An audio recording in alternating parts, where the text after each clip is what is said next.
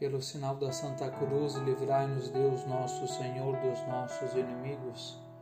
Em nome do Pai, do Filho e do Espírito Santo. Amém. Do Senhor é a terra e tudo o que a enche. Tu, porém, ó Mãe Santíssima, reinas com ele eternamente. Vestiste a glória e o encanto, todas as pedras preciosas estão em teu manto o esplendor do sol irradia sobre a tua cabeça, a beleza da lua se manifesta sobre teus pés. As estrelas cintilantes ornamentam o teu trono, e as estrelas matutinas te glorificam sem cessar. Lembra-te de nós, Senhora, em teu beneplácito, e faz-nos dignos de glorificar o teu nome. Glória ao Pai, ao Filho e ao Espírito Santo como era no princípio, agora e sempre. Amém. Vamos meditar sobre a virtude da correspondência à graça. Extasia-te diante da beleza e sublimidade da vida da graça em Maria. Ela sozinha é um mundo de maravilhas nunca sonhada pela graça abundante e tão excelsa que Deus nela derramou.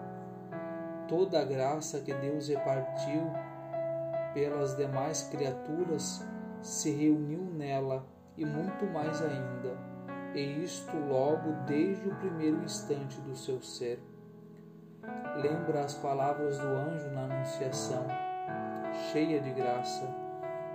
Que admiração do anjo ao vê-la assim com a graça tão exuberante parece que tinha pressa em publicar a magnitude da graça de Maria e por isso apenas a vê. É a primeira coisa que lhe diz. Os santos padres não hesitam em empregar sobre a graça concedida a Maria expressões aparentemente exageradas. São Bernardino de Sena diz que a graça de Maria foi incrível.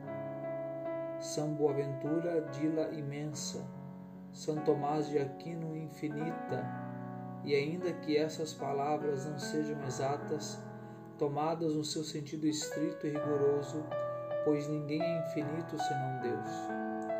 Contudo, elas dizem claramente o que estes santos sentiam da grandeza da graça da Santíssima Virgem, que foi tão grande e copiosa que nós não podemos calcular nem sequer aproximadamente, nem formamos uma ideia do que foi na realidade. Por isso, para nós, é como se fosse realmente infinita e imensa. Mas ainda não é isto o mais admirável.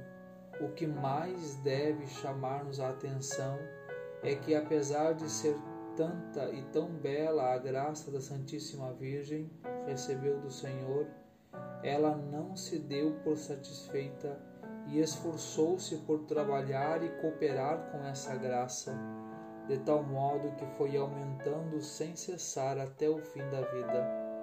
Isto sim é que é admirável. Não estava já cheia da graça? Pois para que queria mais? Por que não se dava por satisfeita com o tesouro riquíssimo que tinha sem aspirar a mais? Não parece isso uma ânsia a raiar numa verdadeira avareza? Assim é de fato mais divina e sublime avareza? Que bem nos ensina Maria a conhecer, a apreciar e a aumentar a vida da graça. Se conhecêssemos o dom de Deus, quem é a graça, procederíamos como Maria. Tudo nos pareceria pouco para conseguirmos um grau a mais de graça em nossas almas.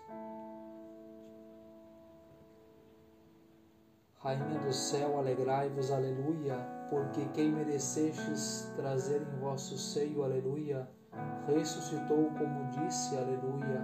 Rogai por nós a Deus, aleluia. Exultai e alegrai-vos, ó Virgem Maria, aleluia porque o Senhor ressuscitou verdadeiramente. Aleluia. Oremos.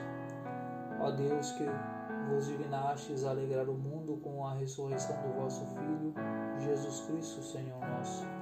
Concedei-nos, vos suplicamos, que por sua mãe, a Virgem Maria, alcancemos as alegrias da vida eterna. Pelo mesmo Jesus Cristo, Senhor nosso. Amém.